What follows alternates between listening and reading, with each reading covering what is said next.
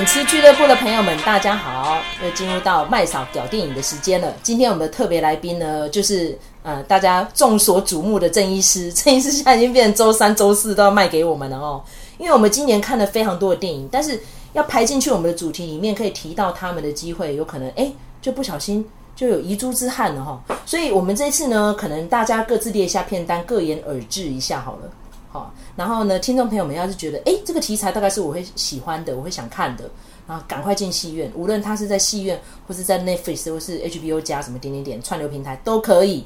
这些作品呢，不容你错过哦。哈，那今天这一集先由卢卡开始来引言好了。你觉得有哪几部电影推荐给我们听众朋友们看的，不要错过的？好，其实今天这一集呢，是一个遗珠的。推荐对，因为到年底，因为其实我们看的片子都不会只有我们讲的这些片子而已啦，一定都是多过我们讲的这些片子。那呃，我觉得这一集就会变成比较像是我们个人的品味，因为我们通常会在一起讲的就是大家都喜欢的片子。那但今天这一集会比较特别，是你从这个今天的片单可能可以看出我们个人比较喜好的东西各是什么东西。我一般来说，我的喜好都是比较硬的东西。我会觉得说，如果可以寓教于乐是最好的。哦，对对，所以我我讲的范围都是在今年上串流或者是上院线的片子。嗯哼。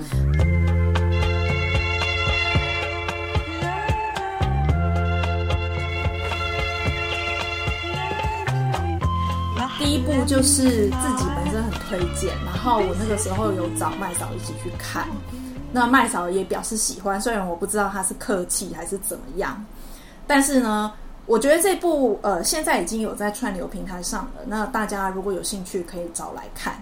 这部电影叫做《导演先生的完美假期》，那我大概稍微介绍一下，那《导演先生的完美假期》这部片子是由呃巴勒斯坦裔的导演。伊莱亚·苏莱曼，呃，所导的。那这个导演非常有趣，就是他，我先稍微介绍一下他的出身，因为我在看网络上很多影评的时候，完全不知道他的背景，然后讲的乱七八糟的。对，首先呢，第一，他是巴勒斯坦人，那他现在的状态是旅居世界各国啊，他在世界各国拍电影，但是也是因为他，呃。巴勒斯坦人状态是他们不太方便回到巴勒斯坦，所以呃，全世界各地都有很多流亡的巴勒斯坦人。那这个导演呢，他大概是在他的生涯里头，大概平均十年才会出一部片子。那但是都是有点结合戏剧跟纪实的呃方式来做，那所以这部片子导演先生完美假期也是这样。那个剧情其实很简单，就是一个导演，哦，那个导演就是由苏莱曼本人自己演的。那他在国外的一些见闻，他一开始的时候呢，他很久没有回家了，然后回到他巴勒斯坦的家，在那个苏莱曼导演的院子。里头有种柠檬树，那这个邻居呢，他就帮他的柠檬树浇水，然后等到柠檬收成了之后呢，结果之后他就把它摘走了。他就跟这个导演讲啊，就说邻居啊，我不是没有敲门哦，我有敲门哦，都没有人回，所以他就自己走进来了，就居然有这么荒谬的事情。然后那个柠檬树也是，他就是他就说，哎，我也有浇水哦，所以我可以收成，但其实。这个柠檬树根本就是种在别人家，种在苏莱曼。他在讲他们家园被侵门踏户啦。对对啊，那所以其实这个里头有很多这种很小的譬喻。那如果大家对于那个巴勒斯坦跟以色列的情势有了解的话，大概就可以理解说，其实他这里头一些小小的生活片段，都是在讲巴勒斯坦的日常生活，就是他们就是这样子的被侵门踏户的。虽然说这个剧中的这个邻居应该也不是以色列人，但是其实他就是比喻这个状态。我觉得当地很多事情大家可能要先研究一下啦，历史要了解。第一个，其实以色列他们信的并不是基督教，最主要的是犹太教，占了绝大多数，大概八九成以上。然后苏莱曼个人他其实是基督徒哦，对。然后他是东正教，东正教哦，所以很怪，对不对？然后他住的那地方是拿撒勒，大家知道拿撒勒是哪里嘛？对不对？耶稣基督出生在那边，所以就是这个很怪的地方，所以你不能够统一说他们是阿拉伯人，不行呢。然后犹太人又不对，那什么他到底属于哪里？所以就没有没有那个麦嫂的问题，我可以回答一下，嗯、就是说阿拉伯人好跟呃犹太人。那你大概可以统称，就是说，如果在呃巴勒斯坦这一块土地上，其实那块土地是叫巴勒斯坦的哦。那那块土地上面有以色列人，好，有犹太人、以色列人，然后也有就是那个阿拉伯人、巴勒斯坦人，还有库德族人。呃，库德族人很少啦，好，大部分是这两个，就很多啊。巴勒斯坦人他们会自称自己是巴勒斯坦人，但是以色列人就会说他们是阿拉伯人。就好像说，呃，不叫你台湾人，叫你华人一样，有点类似这样子的意思。那但是在阿拉伯人里面，并不是所有的人都是信伊斯兰教的，并不是所有的人都是穆斯林，反而是呢，呃，如果我们去看整个人口组成的话，在呃以色列境内，因为我们刚才有讲过，就是以色列基本上是以犹太教当成是一个。辨识的一个一个取向嘛，就是说，如果你想要回归到以色列的话，你首先你就要变成一个犹太教的人，他是用这个来认同的。那所以，如果你是基督教的人，在以色列里头，你就是二等公民，就是这样。那所以在以色列境内，如果我们以基督徒来算的话，其实更多的是阿拉伯人。你知道，在巴勒斯坦的区域，其实他们是每年庆祝圣诞节的。而且他们是基督徒跟穆斯林，大家可以和乐融融，因为我们知道其实他们是亚伯拉罕宗教，对啊，他们都是一神教，他们都是同一棵树长出来的。只有犹太教会歧视基督徒，会歧视穆斯林，不止基督教歧视佛教徒嘞，他歧视所有的，对，歧视所有宗教啦。只要你不是犹太人，只要你不是犹太教，全部都是二等公民，这是真的。就是你进到那个机场。过海关的速度就是完全不一样。我曾经被那个基督徒歧视过，然后他讲那句话之后，我真的傻眼。他说：“你没有看旧约圣经，所有的宗教都是从旧约圣经来的，有没有搞错啊？” 就是完全不知道。你其实包括台我讲的那个人是有两个哲学博士学位的。你知道，包括台湾的基督徒也是完全傻傻的，不知道，他们不知道说基督徒在以色列是备受排挤跟歧视的，然后还就是一昧的去附和犹太复国主义，这个是最恶心、最可怕的。我觉得今天这部电影要再探讨下去层面还非常的多。然后，因为我跟卢卡呢都有去看这部电影，那因为当然卢卡研究是比我深刻，因为他曾经为了这个去那个清真寺上了很久的课。那我自己个人呢，虽然。并不至于一知半解，但我也读了蛮多这方面的书。那我是希望说，我们听众朋友听到这个啊节目之后呢，把它当做抛砖引玉，可以再稍微了解一下中东的情势。那海鹏影业代理也蛮多的。然后这一阵子呢，我们还看了一部电影，是我个人啦，就是那个雅兹迪、呃、女孩的故事，她那个叫做《幸存的女孩》。嗯，然后那时候是在去年的女性影展上映，然后今年年初有上院线，然后。整个看完之后呢，我更深一层的了解，真的，我们对中东情势都不是特别的清楚。因为雅兹底其实是基督徒啊，但是他就是一直长期在那边被清理嘛，是欺凌，然后烧杀掳掠的很可怜。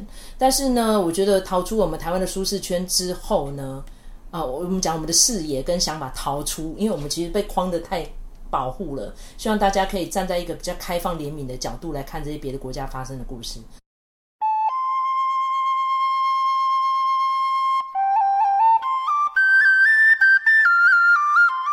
来，曾医师，有没有什么推荐的片子？第一部你要推荐什么？不单是教室。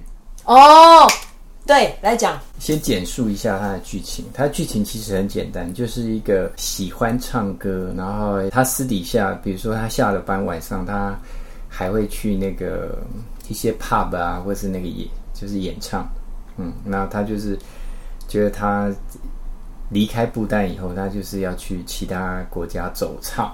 嗯，他是要当一个游唱诗人这样子。他在不丹，就是他是读那种类似师范大学，好，所以他毕业以后就是要这这个教育受完以后，他要服务五年。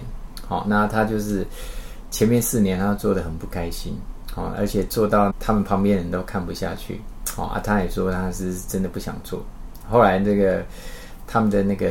教育局的长官就说：“反正你时间还没到，你这个还是要把这个职务旅行啊，所以就把他派到不丹一个最偏远的地方。好啊，这个地方就是它偏远到你说水电不方便就算了，那个交通好恐怖，手机的讯号是绝对收不到啊。那最重要是它那个要到达目的地，它还要走个那个六七天。好，而且是要用那个骡子驮着那个就是东西，然后人是跟着走，然后一直往上走，走到五千海拔五千公尺，好，就是那么偏远的地方，但是那里有一些小朋友，他们需要受教育，愿意到那边的老师很少，所以一定是特别被派过去的。那一开始他到了那边，他就是跟那边的村长说。林北都是北跟来，而且这里我实在待不下去哈啊！他就说，那因为你们刚回来，那个要休息，我们就是整理好，我们再送你回去。好，可是他到那边以后，就是慢慢的了解那边的状况，然后跟那边的小朋友，还有跟那边的居民开始有一些互动。那最重要是在那个过程里面，就是我们对于一切好像都来得理所当然，或是来得好像很简单。的这些教育资源，就是我们的省思。好，讲到这里，我插一段好了，就是说，我们这个月的月初，哦，我我自己是福仁社的舍友，好，那我们请的，就是有请一个校长，啊，这个校长现在在那个算是明星的国中，南门国中嘛，算不错嘛，嗯、对不对？好，那他以前是在北投的，啊，一个叫做桃园国中，好，没听过吧？北投那个国中就是第一个地处偏远哦，而且在那边就是去的学生都是相对家里都是弱势的，所以他在那边就是他要帮学生找很多的资源，然后那边学生你只要给他一点什么东西，他们就开心的要死。比如说啊，他成绩比较好，干嘛？你请他出来吃牛排，哇，他觉得好像中大奖一样哦，因为他们很少有这种机会，所以他。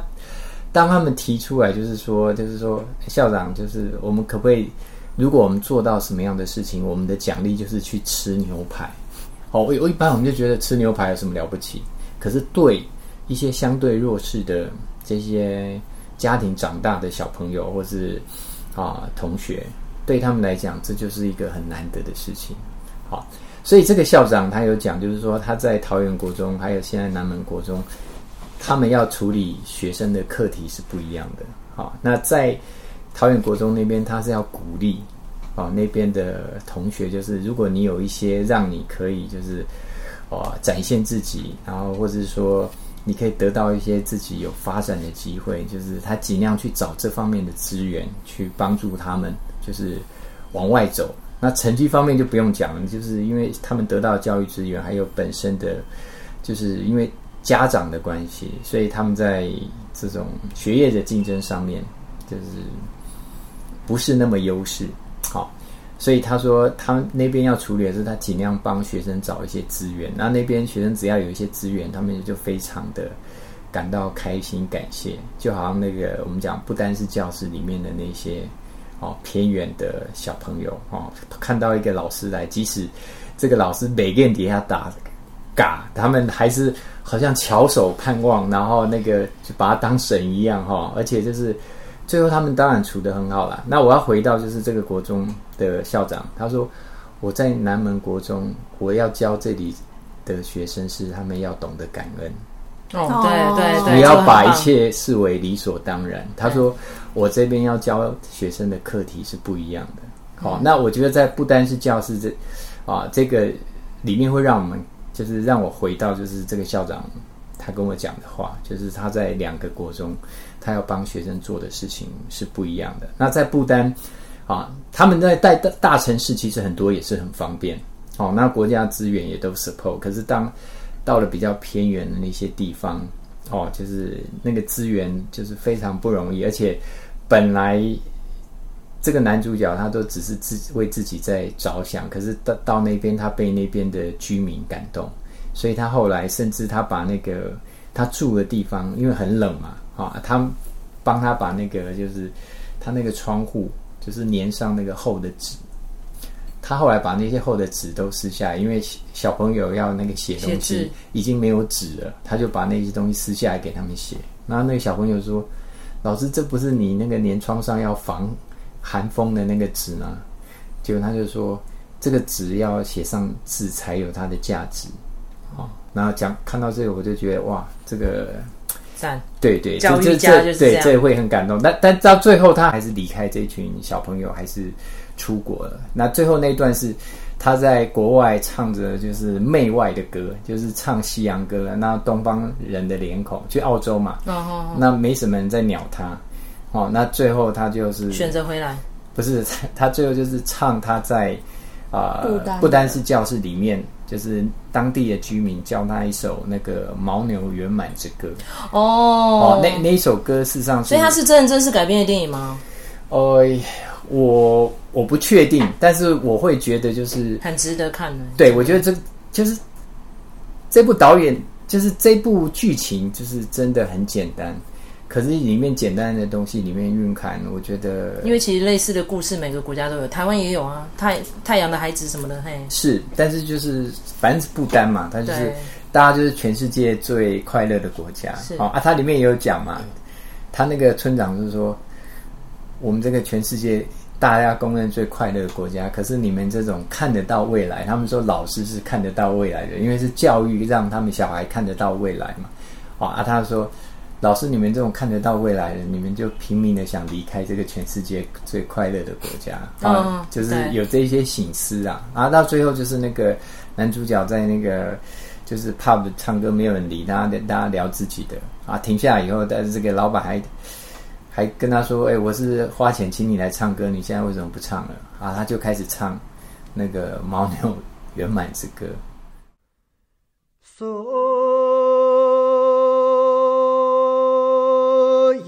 Salih bilada ajele saha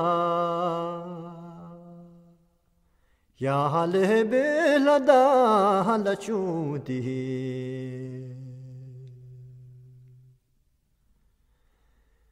So ya kyü dro ye shemi go 呀给予诸于什米果。呀，给予这一些过那一首歌其实是很有情感，而且它很多，我觉得就是它其实有很多那种灵性，或者是说人跟大自然啊，包括牦牛啊，就是它就不是把牦牛当做牲畜。对，好，就是就是，事实上人是在大自然里面，然后人是一环，牦牛是一环，那彼此都是一体的。他其实是在讲这个东西啊，对牦牛的感情，那感谢牦牛啊，啊，但是里面还有其其中还有一段，他是说，哦，他们有时候需要宰牦牛的时候，哦，就是他们有一个那个好像随机把什么东西丢上去，然后掉到哪一个哪一只牦牛的身上。然后那养牦牛的人就会开始就是不舍得开始哭啊、哦哦，就是说好像他要离开了，嗯、可是他也知道这是一定会发生。大部分他们是不会随便的去杀牦牛，因为牦牛本身它的粪就可以拿来干掉，可以拿来生火。对，嗯，好、哦，然后他们要喝他的奶嘛，还要就是他的奶可以做那个 cheese，就是它有很多的作用。好、哦，他们不会随便的杀牦牛。嗯嗯嗯，我觉得这部电影就是蛮值得大家去看，在 MOD 已经上了。好。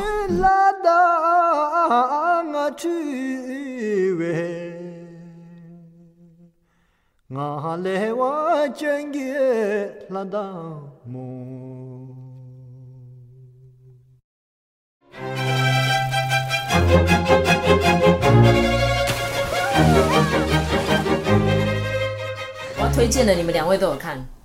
交响狂人，可是不知道为什么就没提。你要你要讲这一部，还好我没跟你重复。对，因为我其实也蛮想看。因为因为我们跟那个就是童律师合作的那部，那他有讲，但他不是跟我们一起合讲。但我觉得交响狂人我们可以一起讲。嗯，那因为剧情呢，其实蛮多听众可能不了解，我还是要说一下，因为它是真实故事改编的，但是它的年代呢，就把它拉到近代。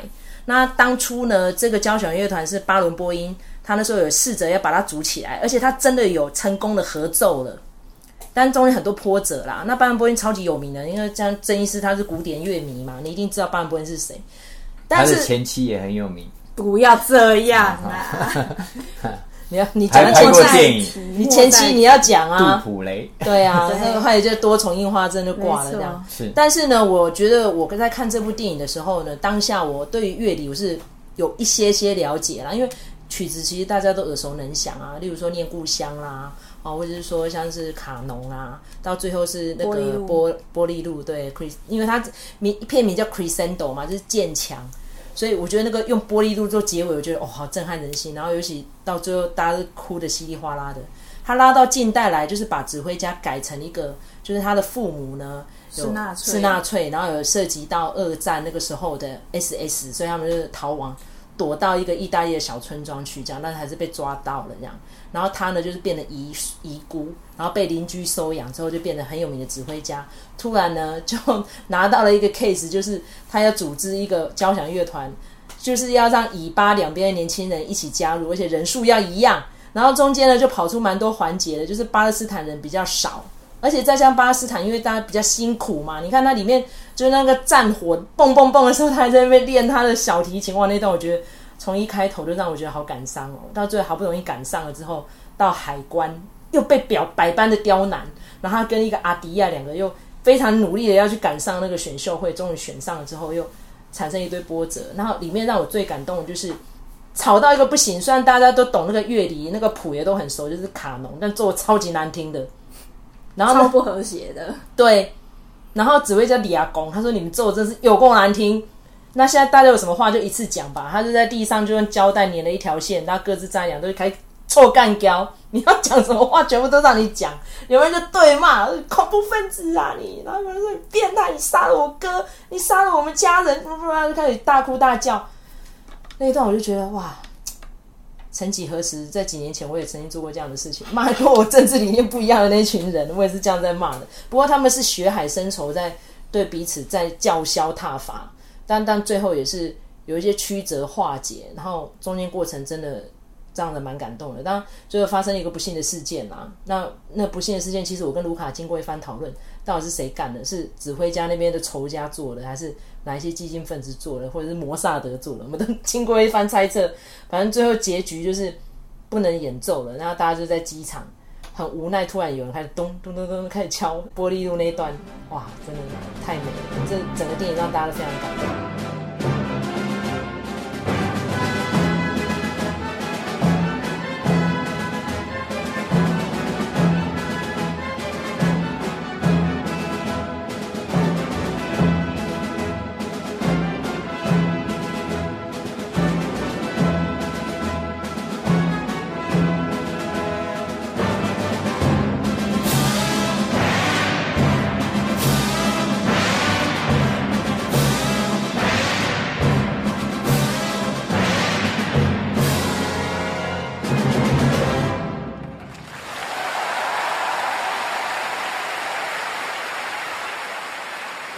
两位都有看吗？你们各自一下发，各自发表一下你的感想好了。我想就是音乐只是一个包裹了，它还是要讲就是我们很多的这些观念，什么主义，对不对？包括那个血海深仇这些东西，事实上都是别人灌给你的东西啊。你真自己真正的本质是什么啊？我觉得就是这部也是要回到，就是我们真正的本质是什么。那其他的那些。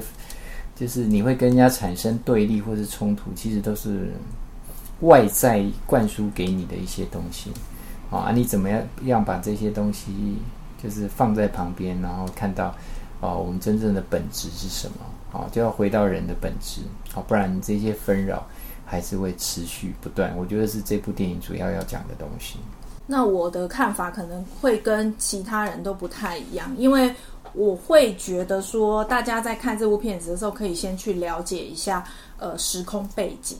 呃，刚才麦嫂有提到巴伦波音，其实巴伦波音的那个时代啊，大概是以巴和平最有望的时代，所以他有空间可以做那样子的一个事情。那这部电影他把呃时空背景搬到现在，那他就讲说哦、有一个就是以巴之间要和谈，然后为了要呃，赞扬这样子的和平而而做了这样子的一个音乐会，但是他非常讽刺的是，在我们今年呃这部片子放映的这个同样的时空里头，是以色列跟很多国家都建交正常化，可是，在这些和平合约里头，完全没有巴勒斯坦的存在。所以我觉得这件事情是大家可以去注意的。就是现在的时空背景已经跟巴伦坡音的那个时候的背景是完全不一样的。主坛人都已经往生了啊，一个被暗杀了，另外一个年纪太大走了，就觉得很难过。不是不是说不是说主骑士者有没有在位这件事情，而是说现在国际局势已经非常的往以色列一面倒了。那巴勒斯坦的声音是完全不。我们在录这一集的时候呢，我们在更新呢。我们现在国际情势，竟然说摩洛哥要跟以色列建交，然后你刚才提到巴林，对不对？不丹、啊，不丹是不丹，巴林早就建交对啊，那莫名其妙嘛，哈，那好，那 就真的是偏向以色列。对，所以其实我自己来看的话，我觉得这部片子是，就你知道，很多的影评都会觉得说，哦，你看音乐可以带来和平，或者是什么的爱呀、啊，什么。啦啦啦，这些爱与和平，但我自己来看的时候，我看到的点是，和平这种事情要产生，除非势力强的一方放下屠刀，对啊，把自己的手拿开，不然你只要有强权的介入，只要有侵略的事情发生，这个和平都是不可能的。你怎么能叫手无寸铁的人放下他的仇恨？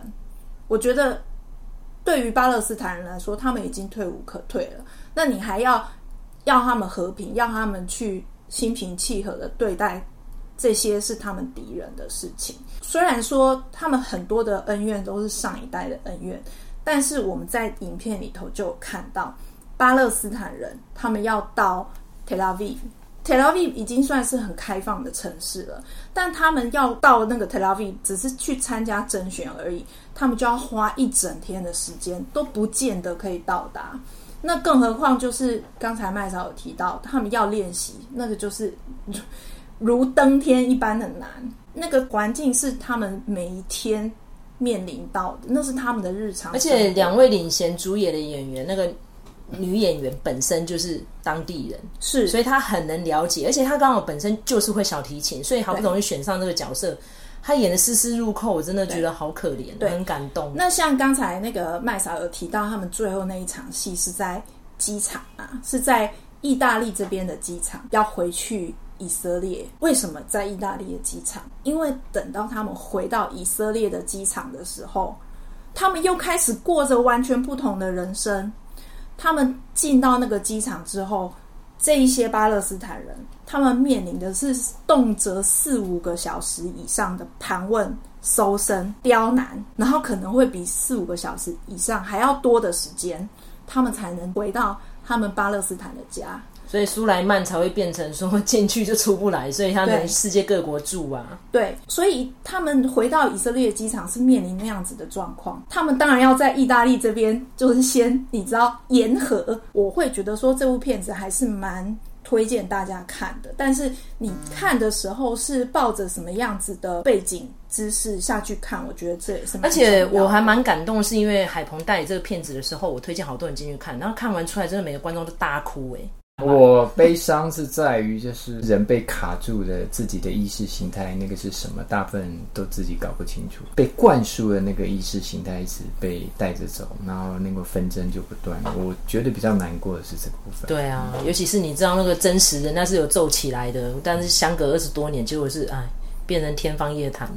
就刚刚卢卡讲的啊，你当权者要怎么放下屠刀，这多难的一件事。尤其我们在讲这件事情的时候，呃，在香港有蛮多个很重要的意见领袖也变得要流亡海外了，甚至于还有那种手镣脚铐这样子五花大绑绑留在当地的就入狱服刑哦。讲到这个也是难过到不行，就是一辈子回不了家。对啊，然后现在据说就是美国新总统要上任之前，然后他们现在什么东西都一次做到位，已经完全不留余地了。怎么办才好？这就是一个问题哦。希望这个所有的当权者能够醒思啦哈。然后很推荐大家去看这部哈《交响狂人》，呃，希望有机会可以再上串流档啦，大家就可以付费下载去看了哈。应该是不会有问题啦。哎，对对，因为其实那时候票房已经表现还不错了哈。要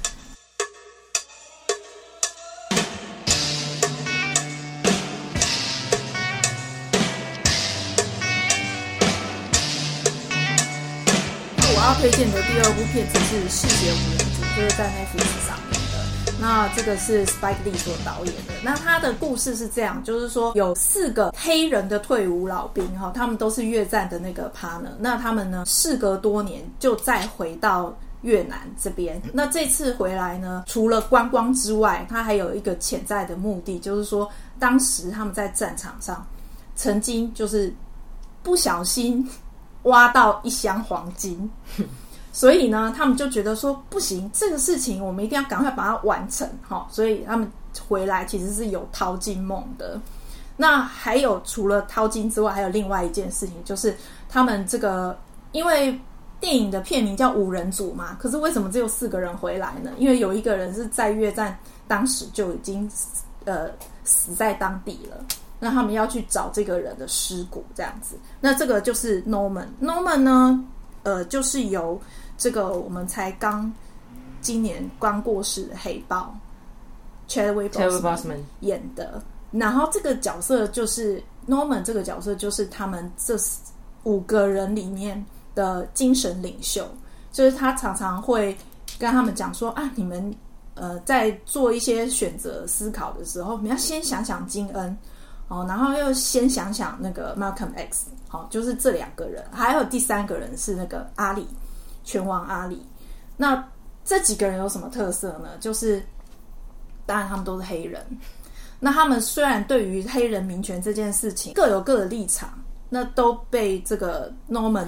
所吸收了这样子，然后就是常常会以老师的身份教导他们这样子。我觉得这部片子它一开始的时候就告诉你一个事实，就是说，虽然我们觉得说越战在美国史上是一个很大的创伤跟损失，但是其实在这个战争里头，有百分之三十的士兵是黑人士兵。这个是远远超过他们的人口比例，他们人口比例大概占全美的话，大概是十五趴左右。但是如果大家回想说，我们在看越战相关的电影的时候，是不是都是？白人色彩啊，抢救人大兵什么那都是没错啊。抢救大兵，那 sorry，那是二战，没有，那是二战。那个那个可以另外讲，就是说，二战你要讲的前进高棉啊，对，奥利弗史东的，就是我们想到那个美国大兵的形象，几乎都是阿甘正传，都是白人，对，白人。那刚才麦嫂你有讲到那个二战时期，其实二战也是有很多黑人是上战场的。这个片这个部分，呃，Spike Lee 他也拍过一部片子，就好像叫什么《圣安娜奇迹》还是什么？呀呀呀，对。但是这件事情不太常被提及，也不太有人知道，所以呃，Spidey 就拍了这部片子。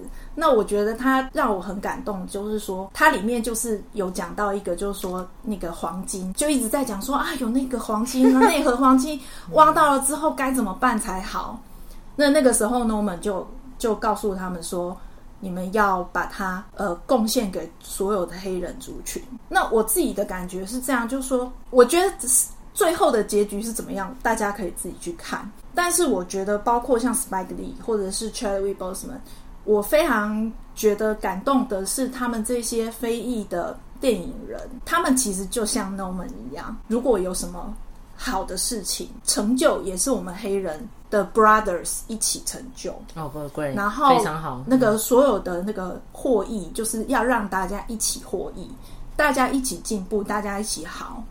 我觉得是这件事情让我非常感动。如果大家去看这些非洲裔的导演也好，或演员也好，其实大部分都是带着这样子的心情去参与演艺事业的。那包括像那个呃，有一部片子，其实我我也蛮想推荐，就是《不完美的正义》，是 Michael B. Jordan 演的。嗯，嗯，那 Michael B. Jordan 其实他也是一个非常注重呃非裔的美国人权益的一个演员。那他。如果说他走幕后的话，他也是都是关注这样子的议题，这个是我觉得很感动的地方，就是他们不是为了自己的呃明星光环而去做这些事情，是为了整体的黑裔呃非裔的美国人的形象提升去做努力，还有能见度，所以我是非常钦佩这样子的电影工作者。我觉得《嗜血黑人族》这一部片子还是维持 Spidey 那种很。嘲讽的很辛辣，但是又非常有喜感的一部电影，但是你看到后面，你真的还是会哭出来。在 Netflix 上面也有了哈，所以请那边看的独家 Netflix 独家上面。对，所以我觉得就是大家很很蛮蛮推荐大家去看的，是一部又有娱乐效果，可是又发人深省的一部电影。长镜头远远看着你。简单的讲两部恋爱 ING，恋爱 ING，但是只有我们有人去看吗？你有看那部哦？阿 Ken 的，我觉得阿 Ken 在里面真是真心、欸、他真的运气不好，要不然其实这片如果在这个时候可能会卖座很好。对对对，我觉得他是在那个第一波就是要要快要开放的时候，对，对他那时候。就是那个时候刚好禁令什么的，好看呢、欸。你看他金马奖出来讲那一段，其实我真的为他流泪耶。他讲哪一段？他就讲他跟他跟纳豆出来颁奖那一段啊。对、oh, 呀、okay. 我觉得这一部就是事实上，阿 Ken 是要提醒大家，我我是从加拿大我学电影，就是我我自己是一个电影人，然后我不是那种综艺咖.或者是说那种通告咖。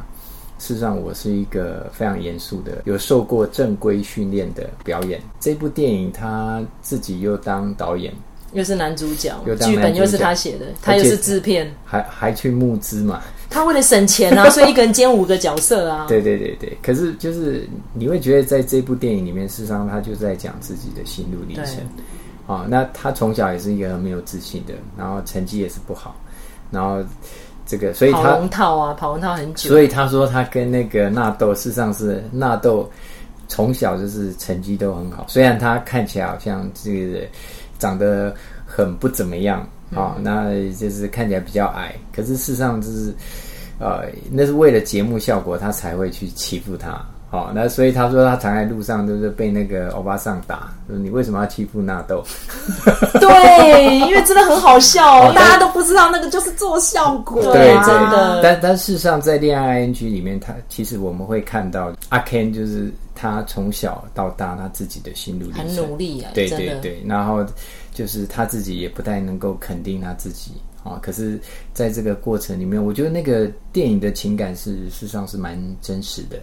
他选角也很棒，真的。对，而且听说大家都降半薪去演他那部电影。我觉得他真的是卯足全力，好把这部他就是他应应该是孵了很久的蛋，好。哎，我真的蛮感动你选这部片的，因为我真的大推《恋爱 ING》，可是那时候因为大家都已经够不看好国片，然后又遇到疫情，根本他在最糟的时候，对。但是我那时候我是进去院看，他很好玩。他这次金马奖说。哇，你知道吗？我那时候真的难过到不行。我觉得我的电影那么认真，终于拍完了，我真的差点要去卖身呢。然后说他进去，他就问一下票房，他说：“呃，那个时候最红的片子，好莱坞的是《血味》，冯迪索。啊”对，没错。他说冯迪索多少人看？两个人。恋爱 ING 四个。哎、欸，我还打赢他，那一段我觉得好有趣哦。但是我觉得这部电影我真的是喜欢的。如果是 MOD 串流党有的话，请大家支持阿 Ken 的《恋爱 ING》。血味我看到睡着，但是《恋爱 ING》从头到尾我没有睡。这个冯迪索呢，我跟他说一句话啦，因为我知道可能很多听众是他的粉丝，但是这一阵子他接了一个新的作品，就是《格鲁特影集》，台词就一句 “I am Groot”，就可以拍影集了。中山小朋友。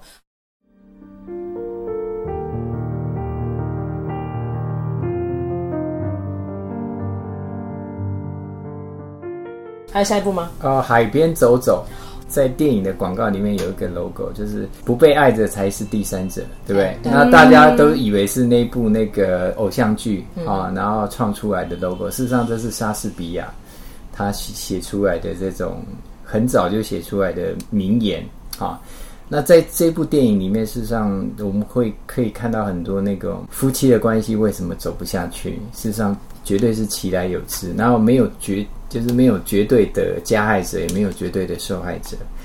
表面上你是受害者，事实上你之前就是加害者。然后表面上你是呃受害者，后来人家从外面看起来你是一个加害者。但是这些东西都没有绝对，它只是告诉我们一个关系会走不下去，一定有它的一些缘由。好啊，你在那边争执所谓的谁是谁对谁非谁错啊，然后谁这个。谁是正宫啊？谁不是正宫？这些其实一点意义都没有。我觉得这个东西探讨的蛮蛮深入的啦。那虽然就是剧情，如果有一些喜欢这种比较就是好莱坞式的这种，他会觉得这个 tempo 有点慢。但是如果喜欢电影本质的人，或者喜欢探讨这个人跟人之间关系的，我觉得在这这部电影里面可以看到，而且这男女主角都是戏精，然后大家可以好好的看他们在里面的演技，我觉得真的是还蛮值得一看的，嗯。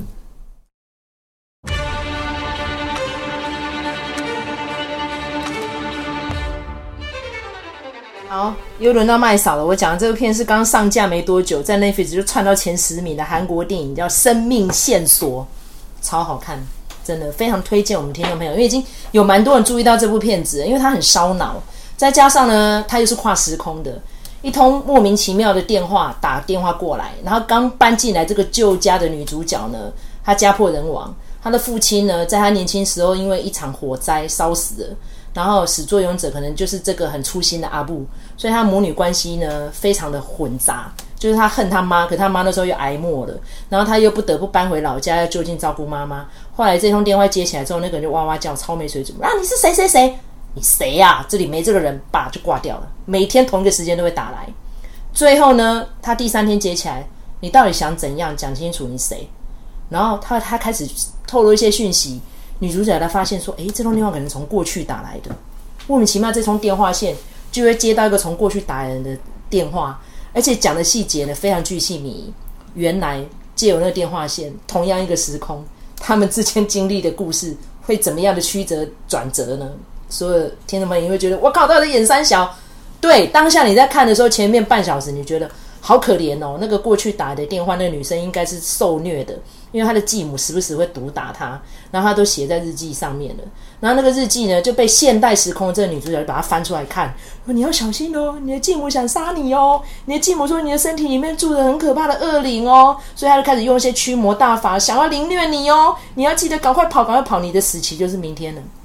结果没有想到，死的不是继母啊，这个 这个梗呢。看完之后，我觉得我们可以辟专题来讲这部电影，但是因为要避免爆梗啊，所以要怎么样让这个观众带着悬疑来看完这部片，然后又可以跟我们来激烈的讨论。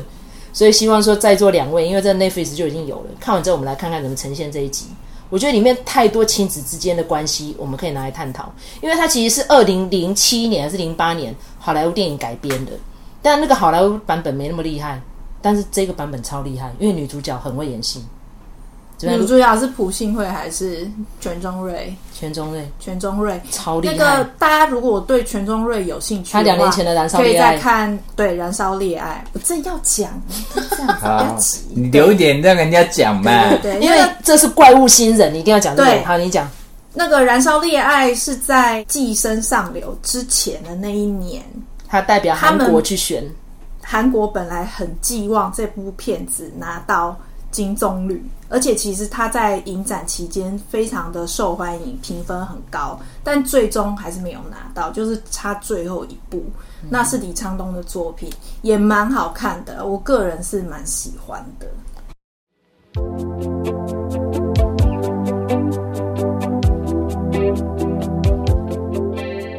今天所有电影，我最想要推荐的就是《棕榈全不思议》哦。好，你他在。IMB IMDB 的那个分数是七点四分哦，七分以上都算是高分，对，对，很厉害。那它里面的归类是爱情科幻喜剧，但是事实上它是在讲人的本质。好，那这个电影就是有一点像那个土拨鼠哦，好，就是每天都是这个重新，醒来同一天。对，可是我觉得这这部电影的内涵跟深度比土拨鼠要多很多。它的本质也不是在讲爱情。科幻当然有一点喜剧啦，它是其实在讲人的本质是什么。你那个一直重复的本质，你你能不能去认识它，然后怎么样去终结它？这部电影是很多深意的。有机会的话，我建议大家去把这部电影找出来看。好，虽然很少人知道这部电影，但是那个这部电影我觉得真的值得大家好好去在那个 MOD 上面也有。呃，有机会我觉得大家就是想办法去透过串流的平台把它找出来看一下。好，中女全不思议。OK，今天非常谢谢大家收听这节节目，感谢，拜拜，拜拜，拜拜。